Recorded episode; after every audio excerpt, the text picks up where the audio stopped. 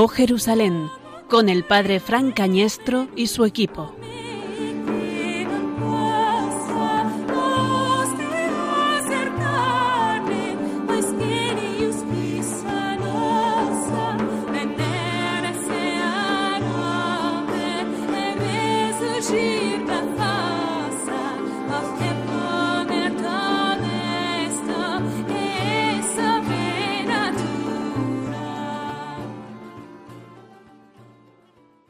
Aquel mismo día, dos de ellos se dirigían a una aldea llamada Maús, distante de Jerusalén unos trece kilómetros.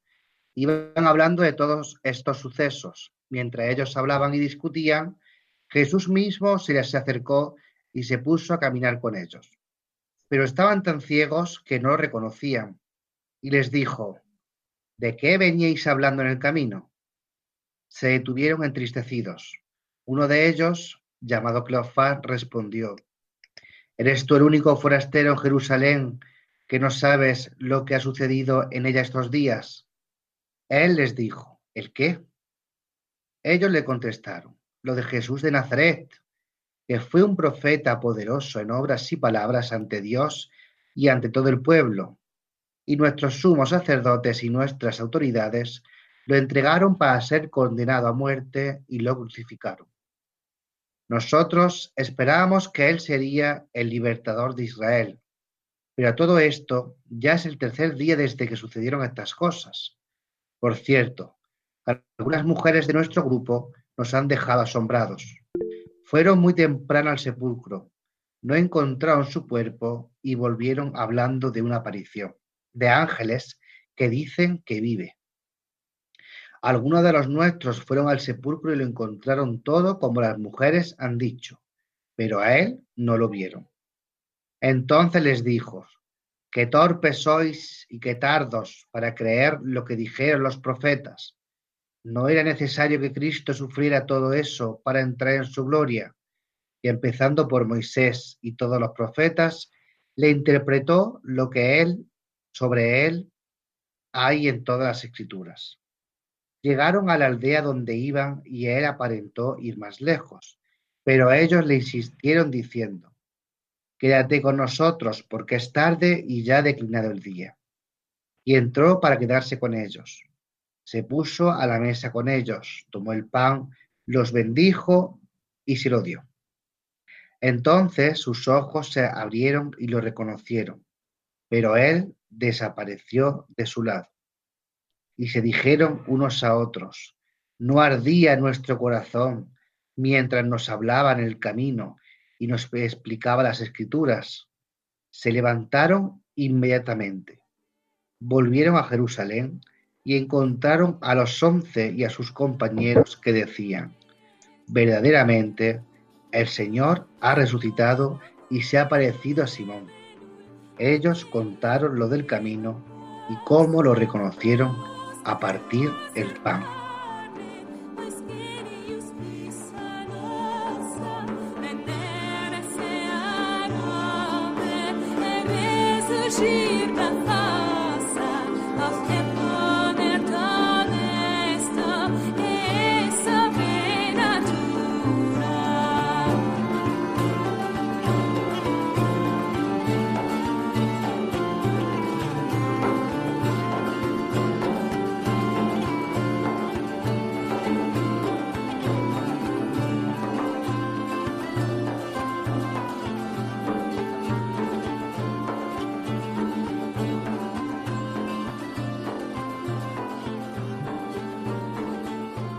En esta noche, en esta madrugada ya del domingo del primer día de la semana, nos reunimos como los discípulos de Maús también para partir el pan, para compartir cuanto el Señor nos ha ido contando a lo largo del camino de la vida, cómo ha tenido la fuerza para rescatar de nosotros lo mejor que Él había sembrado en nuestros corazones, para que con esa semilla de su palabra, con esa semilla del verbo también podamos reconocerlo en la vida diaria, podamos reconocerlo al partir el pan, podamos reunirnos con los otros apóstoles también para la fracción del pan. En Jerusalén nos espera también nuestra vida, en Jerusalén nos espera el resucitado, en Jerusalén quiere curar y desde Jerusalén quiere curar nuestra torpeza para creer, nuestra torpeza para acogerle, nuestra torpeza para reconocerle en el camino, nuestra torpeza para invitarle.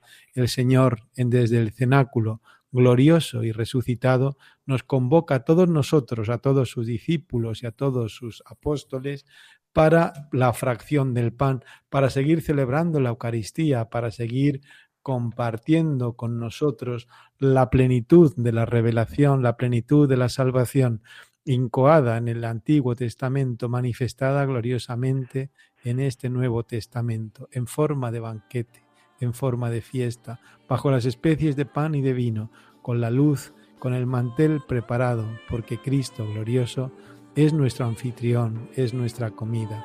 Cristo glorioso es quien nos convoca también en esta noche para partir el pan y para alentar en nuestro corazón la fuerza de su palabra.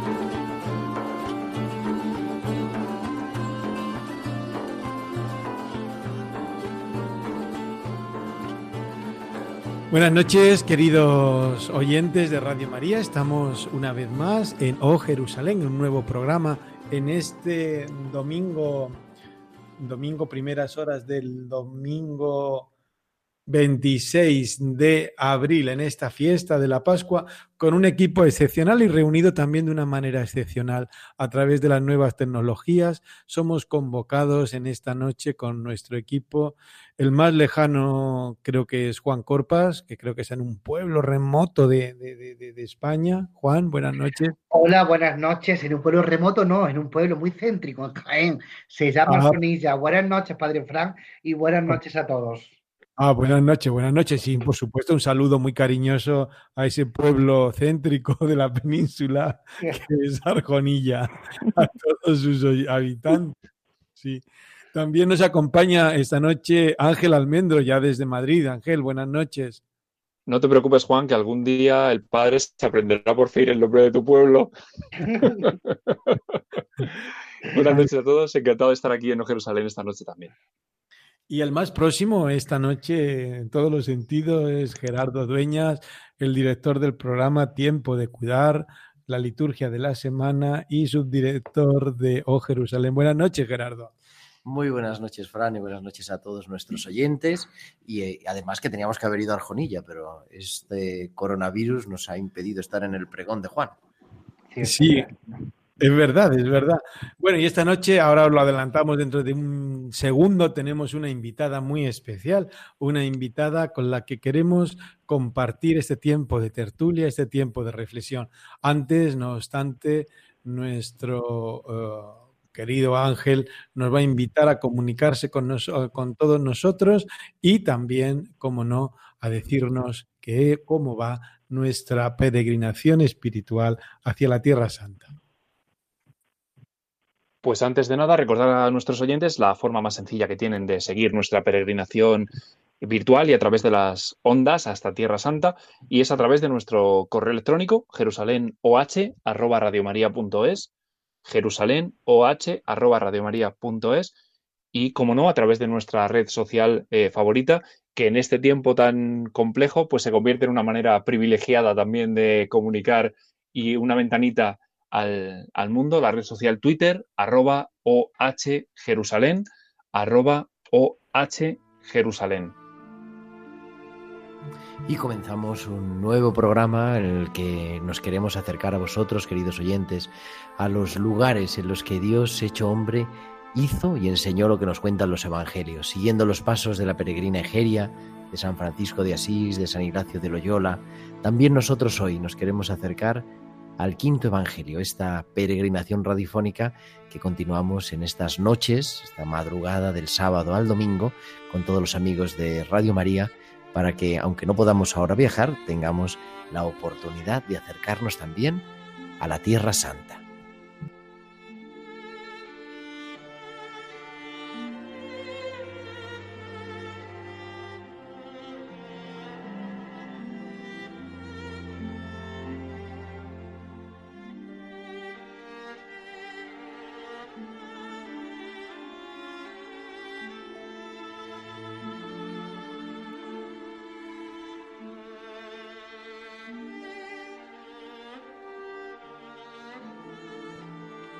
De una manera privilegiada nos va a conducir esta noche Inmaculada Rodríguez. Inmaculada Rodríguez, directora de la revista de Tierra Santa, profesora de hebreo y de teología, profesora también de la Universidad Complutense de Hebreo Bíblico y Literatura Hebrea profesora de las cartas de San Pablo, que se formó en la Universidad Complutense de Madrid, hizo el doctorado en, filología, sobresaliente cum laude por unanimidad y premio extraordinario de doctorado líneas en la línea de investigación del hebreo clásico, el griego bíblico, el latín cristiano, en el estudio de la Biblia desde la filología y la teología, con especial atención al Antiguo Testamento y al libro de los Proverbios, el tema de la mujer y la didáctica de la Biblia son también objetos de su estudio.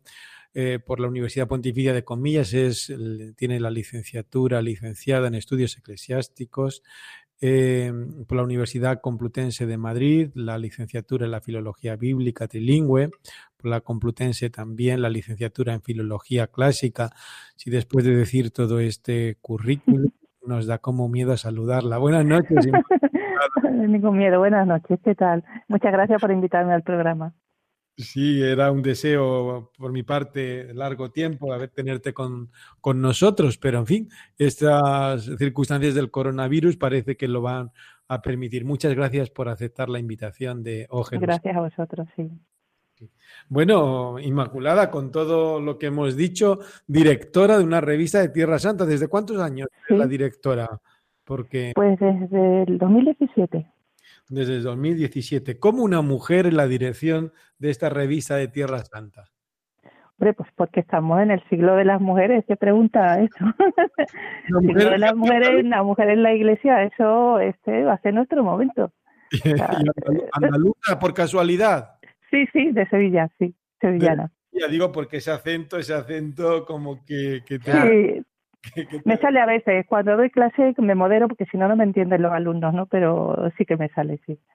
Sí, eh, bueno, Inmaculada, ¿cómo nace tu interés por Tierra Santa? Pues mi interés nace, eh, yo tuve una, una experiencia así muy curiosa cuando tuve 14 años, yo no sé cómo explicarlo, pero yo no sé si es una experiencia pues, casi mística, no sé, yo me encontré con la figura de, Jesús en el colegio, no sé qué me pasó, y, bueno, pues yo mm, pues quería conocer más a Jesús y, entonces me dio pues por estudiar la Biblia, leer la Biblia, iba a todas las conferencias que podía y, me, dio así como la vena de, querer ir a Tierra Santa. Así que iba a las parroquias donde la organizaban, escuchaba todo lo que, lo que iban a hacer, por supuesto ni tenía ni dinero ni tenía edad, ¿no? Y, y la verdad que esa vocación mía por, por el anuncio de la palabra, por transmitir la palabra, eh, unida a la persona de Jesús, pues, pues, claro, irremediablemente se unió con, con Tierra Santa, con querer conocer más a Jesús en su, en su ámbito, en su cultura, eh, en su religión, en, su tierra, ¿no? entre su gente, y así nació. Un poco todo, vino todo en conjunto, podemos decir. Así nació. ¿Y cómo desemboca ese, cómo desembocas en, en, esta revista? Que, vamos, esta revista, luego hablaremos de ella, o hablamos ya de ella, una revista que se lleva editando desde el año 1921, si no me equivoco. Sí, sí, cumplimos 100 años, justamente. Vamos a cumplir 100 años el año que viene. A ver si el coronavirus nos lo deja celebrar en condiciones. Dios lo quiera, eh, vinculada a la custodia, ¿verdad? La revista de Tierra Santa está vinculada a la custodia de Tierra Santa, está vinculada a los santos. Más que vinculada, perdón, es que pertenece a la custodia. O sea, eh, ahora mismo aquí en España podríamos decir que, digamos, el vínculo más estrecho con la custodia es la revista Tierra Santa, que pertenecemos, pertenecemos directamente a la custodia, no pertenecemos a los franciscanos de aquí, no. Nosotros pertenecemos a la, a la custodia a través del Centro Tierra Santa. Del Centro Tierra Santa. Sigue estando en Joaquín Costa, ¿no? Sí, en Joaquín Costa, sí. Ahí tenéis vuestra casa y todos los oyentes que quieran pasarse, pueden, ahí serán bien recibidos, sí. Muchísimas gracias. Y la revista de Tierra Santa, que es un regalo para los que la podemos recibir, pero ¿de qué habla? Cuéntanos así para que nuestros oyentes que se puedan acercar. Bueno, ahora, están disponibles además por motivo del coronavirus. Habéis puesto disponibles en internet. Sí, lo pusimos muy pronto, sí, el acceso gratuito y abierto, sí, para que bueno fuera una especie de alirio y de consuelo a la gente en casa, ¿no? Pues la revista, bueno, el fin principal de la revista es eh, como ser una ventana abierta a Tierra Santa, dado que, bueno, peregrinar a Tierra Santa es muy costoso. Eh, bien, es verdad que hay mucha gente que peregrina varias veces en la vida, porque eso engancha bastante, ¿eh? Lo de ir a, Tierra Santa. Entonces la revista pretende, digamos, que ser eh, un vínculo muy especial con la Tierra Santa, tanto para los que ya han ido, para los peregrinos que ya han viajado, como para los que quieren ir.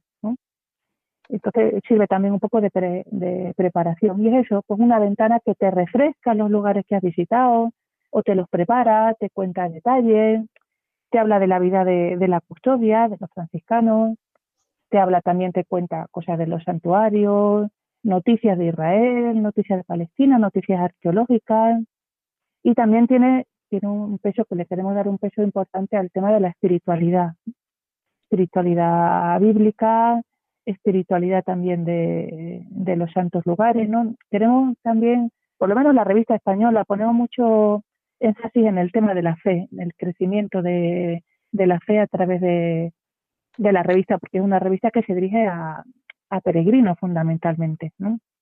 Y además que está en las redes, yo somos seguidores, tanto en Twitter, Revista TS, como en Instagram, Revista Tierra Santa, que es un regalo también que nos va ayudando a diario, pues acercarnos a un santuario, a sacar alguna de las fotos, alguno de los vídeos que han estado publicando los frailes, los franciscanos de la custodia en esta Semana Santa. O sea que estáis activos.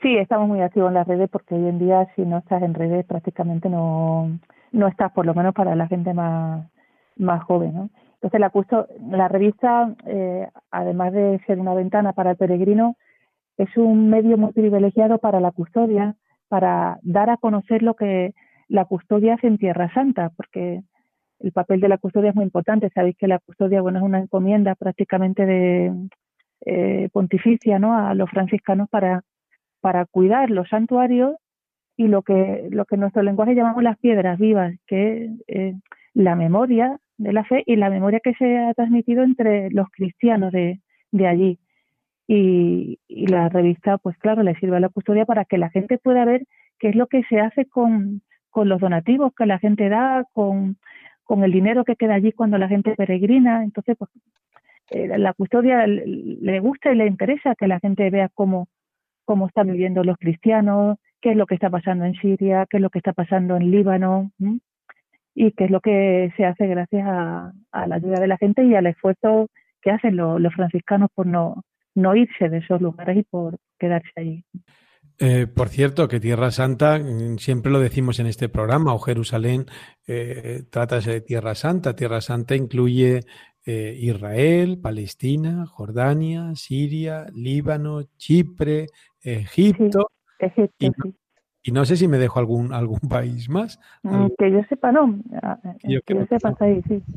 ¿Verdad? Todo, todo ello tiene también eco en esta revista. ¿no es así? Sí, sí, especialmente tenemos ahora como bastante eh, cuidado mismo con, con, todo lo que se está sufriendo eh, en Siria, Siria especialmente Líbano, porque bueno, eh, son Tierra Santa y son los que más están sufriendo, incluso ahora con el coronavirus, lo que lo que nosotros estamos pasando aquí no tiene ningún punto de comparación con lo que están viviendo ellos allí. Entonces procuramos Sí, sí, ya, que, lo has, ya que lo has mencionado, Inmaculada, ¿puedes darnos detalles de cómo, de cómo se está viviendo pues esto en estos países? En Israel ya sabemos que incluso creo que, tienen una, una primera vacuna que, que, están patentando y que se la están pasando a Estados Unidos, pero que es uno de los países más avanzados. Pero ¿cómo está Siria viviendo el coronavirus? Jordania, ¿cómo están estos países que no están precisamente en la avanzadilla de la ciencia o en la avanzadilla de la, la sanidad eh, pública para todos mm. los habitantes? ¿Puedes decirlo? Eh, bueno, que la, la situación de Siria, ya sabes que por la guerra está siendo eh, terrible, ¿no? Eh, los franciscanos que se han quedado en, Alepo y en, en ciudades así eh, puntuales, pues la verdad que hacen los pobres lo que pueden, ¿no?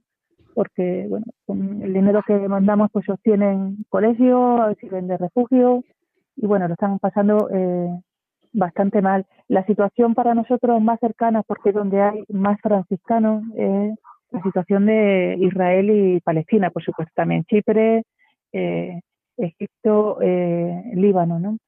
Eh, allí lo está pasando también bastante mal, sobre todo la población palestina. Creo que sabéis que las cifras ahora mismo del coronavirus en Israel son muy bajas. En, Israel, lo que es Israel, solamente tenemos 183 fallecidos, contagiados son 14.000 y eh, ya curados 6.000. Además, curiosamente, hay acceso fácil a mascarillas, a guantes en cualquier supermercado acceso a test en los hospitales, o sea que Israel estaba viviendo una situación comparada con, nosotros, por lo menos comparada con Madrid, nada, nada que ver, ¿no? O sea, bien es cierto que tomaron medidas muy, muy pronto, ¿no? Ahora, la situación de, de Palestina, aunque tiene muy pocos casos, según declarados actualmente en Palestina, cuatro casos nada más, se han curado ya los primeros contagiados que fueron en Belén. Parece ser que hay algunos casos en, en Jericó, pero claro, la población, sobre todo la población de Belén. Belén eh, se estima ahora mismo que hay un, una, tasa de paro entre un 75 y un 80% de paro, porque claro, viven del turismo, no hay peregrinaciones ninguna, se mandaron de vuelta ya hace mucho tiempo, entonces ellos lo están pasando verdaderamente mal, ¿no? Claro, al, no, no se ha extendido el coronavirus porque, porque eso se cerró. Como sabéis, la ciudad de Belén tiene un muro altísimo, eso es prácticamente un gueto, pues, pues de ahí prácticamente no, no salió. Y luego la población cristiana, esta mañana me comentaba la colega mía francesa, la directora de la revista francesa, que, que salió después de mucho tiempo, porque allí están llevando la cuarentena con mucho más rigor que, que aquí, ¿no? Y pasó por, por la ciudad vieja, el barrio cristiano, decía que bueno, está prácticamente todo muerto, con una situación bastante eh, difícil para ellos porque viven de, de los turistas eh, cristianos que vamos para allá. Sin turistas, qué diferente, ¿verdad? La Semana Santa que estaba prevista en este año 2020 y cómo ha sido, porque una Semana Santa sin peregrinos, sin peregrinos de fuera y si, también sin cristianos de Tierra Santa. Sí, sí, ¿Cómo ha sido los santuarios, Inmaculada? Pues ha sido, ya lo veréis por, por las fotos de, de la revista, las fotos desde luego son muy impactantes porque eh, empezando por la, la, la peregrinación, no, la, la, procesión del Domingo de Ramos que se hace desde Betfagé hasta Jerusalén, es con casi 20.000 personas pues claro, ver aquello que no se podía hacer la procesión, las imágenes son más muy bonitas porque se ve a Pier Batista Pizabala, el administrador apostólico del Patriarcado Latino, con la custodia, bendiciendo a Jerusalén desde la iglesita del Dominus Levi, con muy poquitos ah, frailes. Esa imagen, esa imagen, perdón, Inmaculada, esa imagen la habéis subido vosotros a las redes sociales, la verdad que yo nunca he sido porque ha sido una imagen preciosa, yo que la he visto. y la verdad que preciosa la imagen, una maravilla, ¿eh? Sí, sí, después de la del Papa en el Vaticano, esta imagen tiene sus similitudes no, espectacular.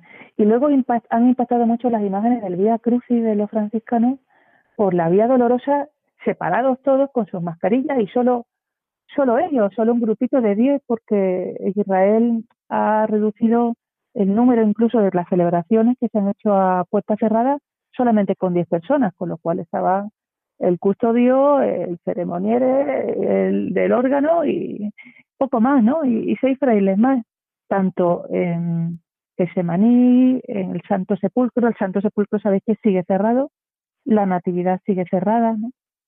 Entonces se ha hecho todo a puerta cerrada con la solemnidad mayor que se le ha podido dar y también con el recogimiento especial este año. ¿no?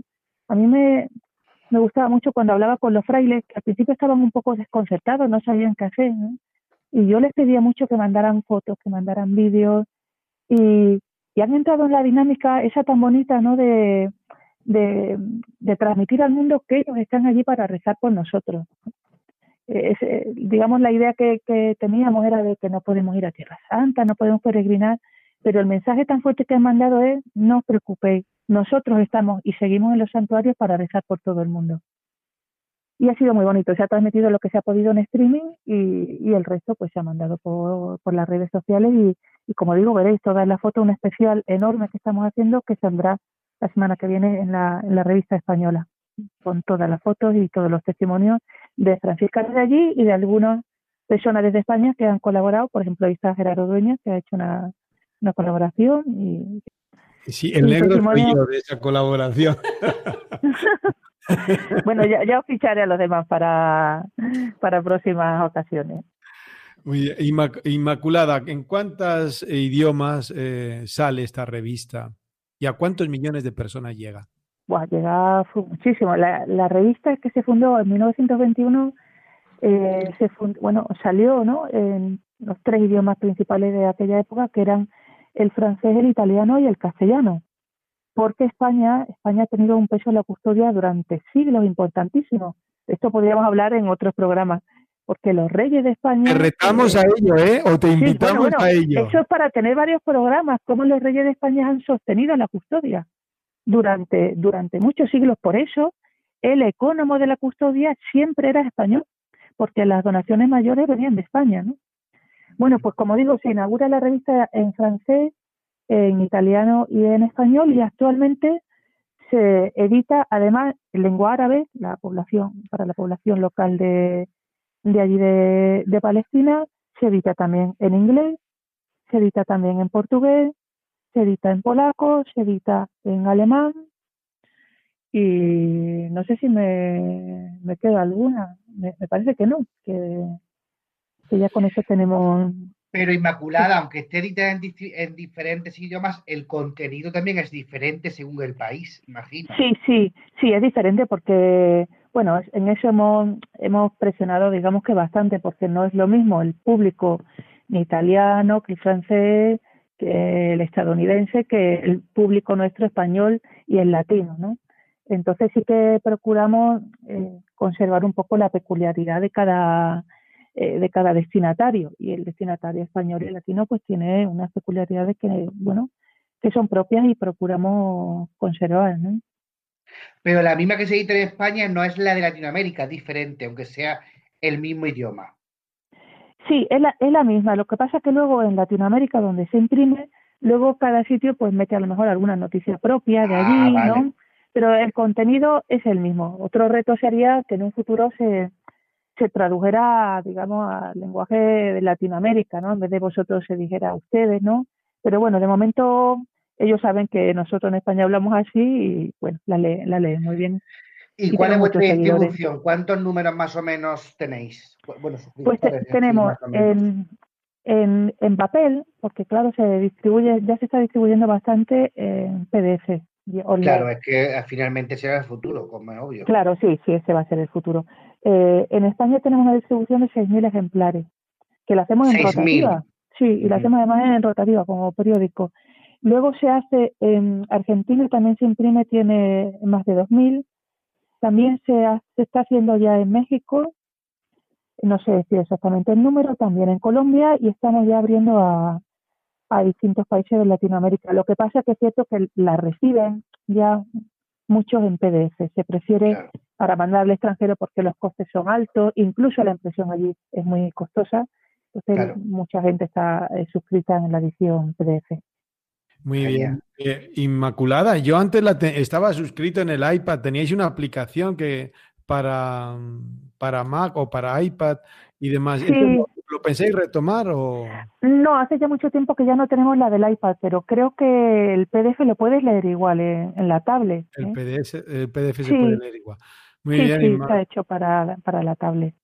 Bueno, eh, porque es muy cara esa revista, porque habrá muchas personas, yo creo que merece... claro. Es muy cara al año esa que, Pues, pues yo diría que no, pero claro, desde la economía. La suscripción, digamos, básica son 25 euros y se reciben seis revistas en casa, de 68 páginas, a todo color, con una foto impresionante. Y bueno, luego tenemos también las suscripciones, digamos, un poco de ayuda a Tierra Santa, que son la suscripción de amigos eh, con 50 euros, eh, la de benefactor con 80, bueno, hay distintas modalidades. La verdad es que la gente suele, suele ayudar bastante. Una cosa que, que nos he dicho es que la, la revista, por supuesto, no tiene ánimo de lucro ninguno, ¿no? La revista pertenece a la custodia y si tuviéramos algún beneficio, que rara vez ocurre, pero si tenemos algún beneficio, por supuesto, eh, eh, es de la custodia, ¿no? Y cuando hacemos alguna campaña especial por Siria, pues todo esto va directamente a, la custodia de Tierra Santa. Así que yo animo a, a, los oyentes que por 25 euros al año nada más, el, sobre todo la finalidad, están ayudando a la custodia de Tierra Santa, están ayudando a que los santuarios estén abiertos, todos gratuitos, y están ayudando a los cristianos de, Tierra Santa que ahora mismo están pendientes de, la generosidad de, todos nosotros para, para sobrevivir, ahora todavía más, ¿no? En estos tiempos de coronavirus. Ya una pregunta un poco más comercial.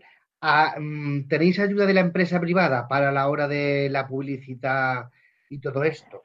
De momento no, de momento no, no tenemos, porque mm, tampoco le hemos abierto a publicidad. De, eh, está, estaba pensado hace tiempo, pero de momento no.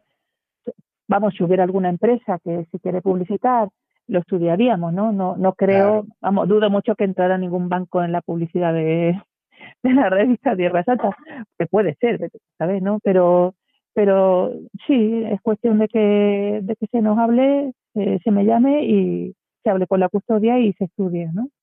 No queremos mm. acotar todo el tema, con todo este currículum que tienes, pensamos en la medida que te dejes, pues que puedas colaborar o que puedas intervenir con pues el tema de ah, cuando queráis, cuando queráis, en Tierra Santa.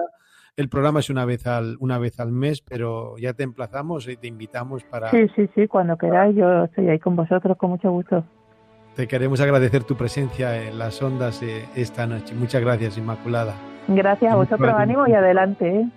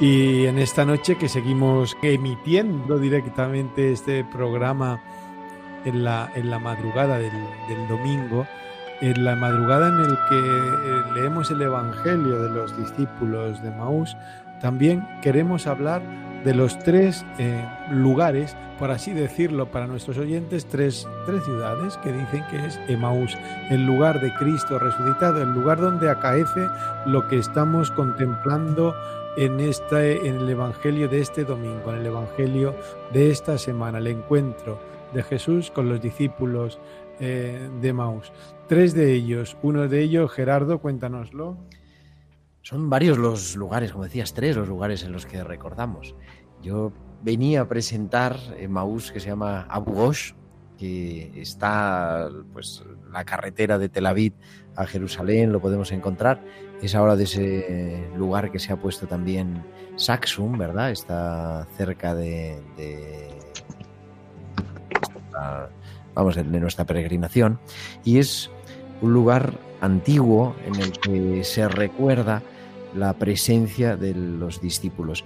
Quizá, dicen los historiadores, no sabemos, es un sitio bonito donde hay una basílica preciosa, benedictina, merece la pena visitarla, pero quizá hay un pequeño error a nivel exegético, porque en la cuenta de la distancia que estaba Emaús de Jerusalén. Emaús, hemos escuchado antes en el Evangelio, eh, es una ciudad que no sabemos a qué se refiere y la única que tenemos es la distancia, alrededor de unos 13 kilómetros. Y entonces, al echar la cuenta en las traducciones y en la traducción de orígenes, se descartó otra del, otro de los Emaús, que es el, el Emaús Nicópolis, que ahora nos va a hablar, me parece, que Juan Corpas, porque decían que no guardaba bien la distancia. Pero entonces se empezó a venerar desde la época cruzada, o sea, llevamos ya más de mil años de la veneración de este Emaús en Abugos, que, que, es el único que recuerda el nombre árabe de Emaús, Anguas, ¿no? Es una, o sea, una transliteración procedente del árabe y todavía recuerda así. Ahora es un sitio pues un sitio tranquilo en mitad de las colinas y además donde se celebra que, o sea, recuerda, se hace memoria, que allí es donde estuvo el Arca de la Alianza. O sea, que es un sitio de, importancia grande a nivel bíblico, a nivel exegético. Es el, claro, que está allí la, basílica de Nuestra Señora del Arca de la Alianza. Exactamente, claro. No desde, desde Saxo, en la, en la, en la entrada que hay con, eh, es decir, donde está el patio del Antiguo Testamento, hay como unos agujeritos en la proyección de la línea del tiempo, desde ahí se puede ver esa iglesia desde lejos, sí. Ahí en ese pueblo. Yo estaba personalmente en esa y está muy bonita, además tiene una casa de alojamiento para peregrinos también y está muy Juan, bien. Juan, tu tema era Maús Nicópolis, ¿verdad? Claro, pero tenemos que hacer una discusión porque yo creo que el mío, es el, el mío es el verdadero. Porque el mío, Juan. el mío fue mm, existe desde siempre. el mío. Juan, que no es, que no es Arjonilla, Juan, que es Emaús Nicópolis. Que primero se llamó Emaús y después pasó al nombre de Nicópolis en el siglo III, ciudad de la Victoria, por eso hoy en día se llama Emaús Nicópolis. Em, está como a unos 18 kilómetros de, de Jerusalén son los hermanos de los, eh, la comunidad de la bienaventuranza quien lo, quien lo gestiona y existe, existió una basílica bizantina del siglo, del siglo V, por lo que mm, ya sabemos que cuando los bizantinos construían algo en Tierra Santa, daban como una categoría de veracidad a los santos lugares. Es por eso por lo que yo creo que el mío es el verdadero. Luego, ya aparte de esto, para los peregrinos, es un sitio cómodo, donde hay un, lugar de adoración. Es un lugar, eh, hay un sitio amplio donde poder celebrar la misa al aire libre y donde el Santo Padre Benedicto XVI, siendo el cardenal Ratzinger, en uno de sus viajes, de sus peregrinaciones a Tierra Santa, lo visitó. ¿Vale? Fue, es por eso por lo que se puede creer que este es más, más cierto que otro. Tampoco sabemos si el Señor apareció una, tres o cinco veces y fueron una, tres, cinco, siete, ocho Emaús, no lo sabemos. Pero bueno, yo creo que mm, el Emaúnico por el peregrinismo... Ahora una comunidad muy interesante, la comunidad de las bienaventuranzas. Eh, sí, exacto. Eh, al peregrino creo que sí le transmite muy bien. Eh, estas visitas se suele hacer el último día antes de coger el avión de regreso, también como para la gloria de la resurrección del Señor, es decir, Hemos pasado toda la pasión del Señor, el último día venimos para España y visitamos la resurrección del Señor en Emaúnico-Poli. Y mm, al peregrino le gusta mucho porque es un sitio verde, con una arqueología, con ruina arqueológica, como digo, mm, bizantinas, y donde se está muy cómodo a la hora de poder celebrar la Santa Misa, rezar un rato. Hay una proyección también de toda la historia de Emaús. Y el tercer Emaús, Emaús Cubeibe. Claro, porque hay otro lugar más que podría corresponder con el Emaús evangélico, que es la pequeña población esta del Cubeibe que decía, que decía usted, padre, y que está muy cerquita de Jerusalén, apenas 10, 11 kilómetros. Y eh, sí que se establece sobre una antigua fortificación romana que los romanos denominan así, Castellum Emaus, y se encuentra, pues, pues eso, a unos 60 estadios de Jerusalén, que es lo que nos dice, que nos dice el texto evangélico, y que desde el siglo XIV, pues los franciscanos, eh, de alguna manera, reviven esa tradición local que sitúa allí la, casa de Cleofás y encontramos allí una iglesia que, ya digo, desde el siglo XIV, pues los, eh, franciscanos, de alguna manera, pues eh, están allí presentes en, en en, en Maús. Sí, ahora eh, es, el menos visitado, era el único que se visitaba antes prácticamente en las peregrinaciones y ahora al quedar al otro lado del muro, tener que pedir un permiso especial, poner especiales dificultades a los autobuses, se está quedando como, como relegado a un, a un tercer lugar cuando ha sido, pero en fin, así son las cosas. ¿Tú fuiste, Ángel, en tu peregrinación? Yo no estuve efectivamente por esto mismo que comentaba usted, padre, porque al final, claro, al estar, al estar esta población pues en la Cisjordania ocupada, pues tenemos ese, ese problema que hay para poder eh, visitar eh, este, este pueblo del Cubeibe, de Maús, que realmente está muy cerca, pero que sin embargo está tan lejos para los peregrinos. Sí, Juan, ¿tú qué ibas a decirlo? Yo, solamente he ido con usted, Padre Francisco, hace muchísimos años y aún recuerdo llegar a la puerta con un calor insoportable en julio, llamar y nadie abrirnos. Al final nos abrieron, tardamos como una hora y media o dos en llegar desde Jerusalén y no he vuelto a ir más. Y es que claro, con el tema del muro es como imposible hacerlo una peregrinación. Sí, sí, sí. Bueno, pues esos son los tres lugares. Yo para concluir, para concluir esto, decir, ¿cómo pueden ser los tres lugares? Pues pueden ser los tres lugares y pueden ser los tres mil lugares. Creo que en realidad son auténticos todos los lugares, porque Cristo, con su resurrección, abarca el universo entero, abarca el espacio y el tiempo y tiene ese don de la ubicuidad por el cual está resucitado en Nueva Zelanda y en Lima, en Nueva Zelanda y en Madrid, en Madrid e incluso en Arjonilla porque la resurrección para Cristo no hay límite alguno de espacio ni de tiempo. ¿Cuál es el auténtico? Me preguntan a veces.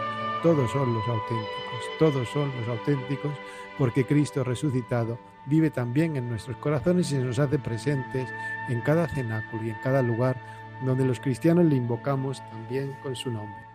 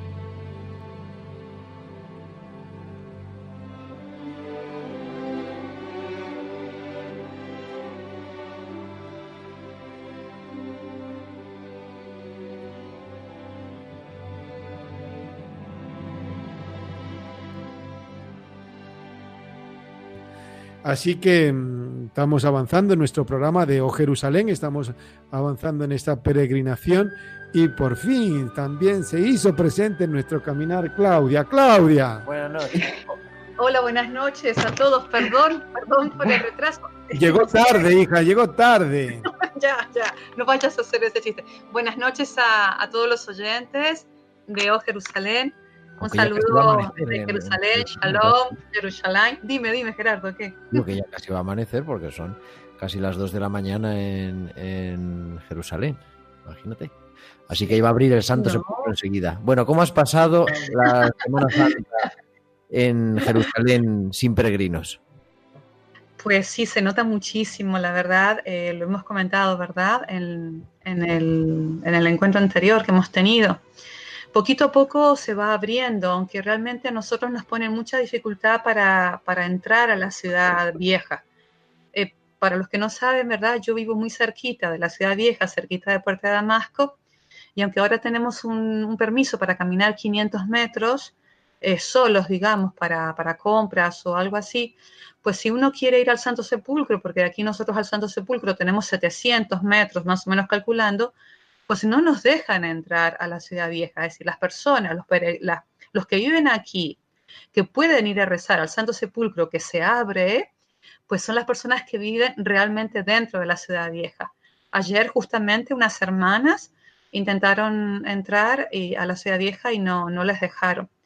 Así que por lo tanto nosotros hemos vivido la, Semana Santa y la Pascua en el ambiente, bueno, de las congregaciones religiosas, en mi caso, de, las hermanas, ¿verdad? O al frente del Ecole Biblique, donde ha habido comunidades religiosas, bueno, se ha podido mm, realmente vivir la Semana Santa y la Pascua eh, con fieles, ¿no? Con el pueblo presente.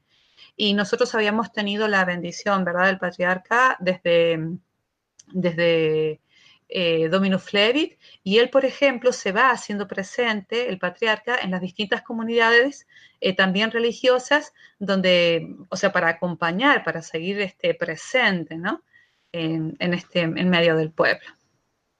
¿Y las clases las siguen manteniendo, la, la flagelación, la universidad? Todas, Sí, todas las universidades, el Ecole Bíblico también, principalmente, que se había quedado con muchísimos profesores en Francia, pues sí, han establecido em, las clases online, ¿no? En principio, eh, aquí la universidad o lo que dicen que a lo mejor en mayo se podrán abrir estos espacios, ¿no? Hay que decir que nosotros aquí en la Jerusalén y los lugares que normalmente son de peregrinación, en nuestra zona, en nuestra área conocida, como recién estabais compartiendo, Em, paréntesis, en Q-Baby hay solo una familia cristiana. Es que estaba escuchando y no, no quería interrumpir. Y la llave la, y la, llave la tiene una familia musulmana, Pero una sola familia cristiana ha quedado en Q-Baby. Es muy fuerte esta, esta, esta, realidad nuestra. Bueno, entonces, este, volviendo a lo de las clases, ¿no? Es decir, es probable que en mayo, ¿no? Se, se abran ciertos espacios, como han dicho, de la Jerusalén Este o sea, todos los oyentes deben saber, ¿verdad?, que la ciudad antigua, que alberga numerosos lugares que para nosotros son importantes, como es el Santo Sepulcro, ¿verdad?, esta Vía Dolorosa y la parte del Monte de los Olivos, que es Getsemaní, a todo esto nosotros le llamamos Jerusalén Este, o también se llama territorios ocupados, ¿verdad?, desde la vida política de Israel. Pues en nuestra zona no tenemos este, tantos infectados, pero no se puede abrir la ciudad porque tenemos un gran número de infectados en la zona más moderna, ¿no? Donde están los ortodoxos, los barrios judíos.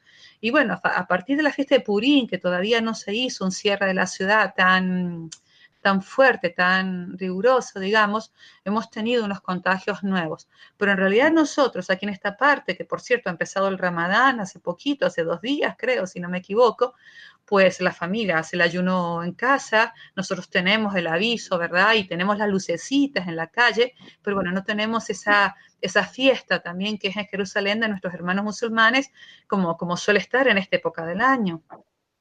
Tenemos la esperanza de que en mayo, como digo, se reabran algunos espacios públicos y nuestros lugares de peregrinación pronto puedan estar de nuevo accesibles. Porque como ¿Hay digo... ¿Hay alguna previsión, Claudia? ¿Hay alguna previsión por las autoridades judías? Mayo se piensa que, se pueden empezar a abrir este, espacios ¿no? y colegios. Si los colegios empiezan a abrirse, pues bueno, ya sería. Eh, pero no, pero todavía... ¿El espacio aéreo? ¿Sabes tú lo del espacio aéreo cuando piensan abrirlo? Los, eh, a, mí me han comentado, pero no lo he leído, que es en mayo, porque nosotros aquí en la casa de donde... en la casa donde estamos alocados, tenemos un sacerdote muchos sacerdotes tuvieron que volver, ¿no? Por ejemplo, en nuestra casa había alojado un sacerdote de Polonia, un sacerdote que estaba en Roma, y solamente quedó un sacerdote de Inglaterra.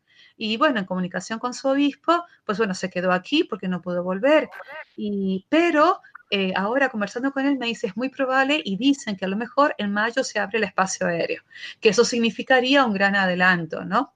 Porque realmente aquí se ha controlado mucho el espacio aéreo, pero se descuidó un poquito lo, lo de dentro, digamos, ¿no? Entonces hemos tenido muchos infectados en algunas zonas de, población judía que, como digo, con sus costumbres tan ortodoxas, ¿no? Tan, tan asambleístas, pues no, no, se, no se llevó un control riguroso de la distancia social pero esperamos que en mayo, si Dios quiere, junio y de cara al verano, podamos ir nosotros recibiendo a los peregrinos. Pues te agradecemos mucho, Claudia, que estés ahí. Te, despedimos ya porque tenemos que ir cerrando el programa en, esta noche de domingo. Te damos las gracias, eh, tennos presente especialmente en Jerusalén. Hoy en Jerusalén hay una gran nube de tierra, ha venido este viento del desierto y bueno, esperamos que mañana ya se vaya. Ha, ha quedado el cielo muy nublado y aquí Jerusalén les espera. Las calles de Jerusalén y los lugares santos de Jerusalén les, les esperan a todos y cada uno de vosotros y nosotros también rezamos para que pronto podamos volver a cantar en Jerusalén. Qué alegría cuando me dijeron, vamos a la casa del vamos Señor. A la casa del Señor. Aquí estamos. Claudia.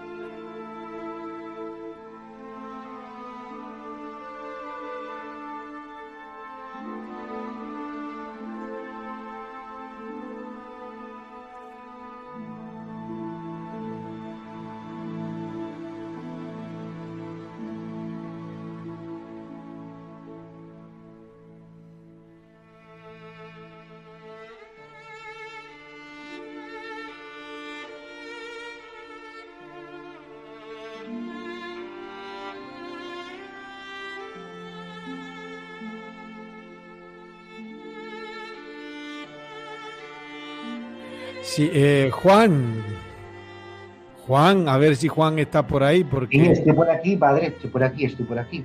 Ay, hijo mío, bueno, bueno, bueno. Bueno, pues gracias por estar. Despídete de la, de la audiencia de nuestro programa de O Jerusalén.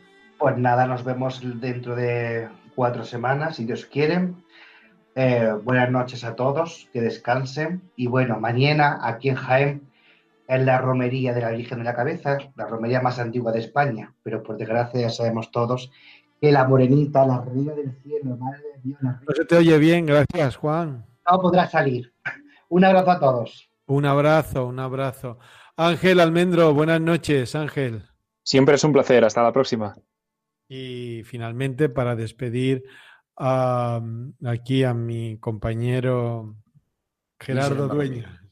Pues nada, volveremos el próximo domingo, Jerusalén, vendrá el próximo domingo 24 de mayo a las 12 de la noche, la noche del sábado al domingo, y será ya las vísperas de la solemnidad de la ascensión. Subiremos hasta arriba del Monte de los Olivos para despedir a ese Señor glorioso que resucitado vuelve al cielo. Un abrazo para todos y feliz noche, Fran. Pues muchísimas gracias a todo el equipo, muchísimas gracias a, todos los oyentes de O Jerusalén, a todos los oyentes de Radio María, que la presencia de Cristo resucitado llene nuestras vidas también a través del amor, del calor de la Madre, a través del amor, del calor de María. Nos volvemos a emplazar para mayo, mes de María también, y tendremos un nuevo programa, una nueva peregrinación hacia la Tierra Santa. Feliz y santa noche, feliz y santo domingo.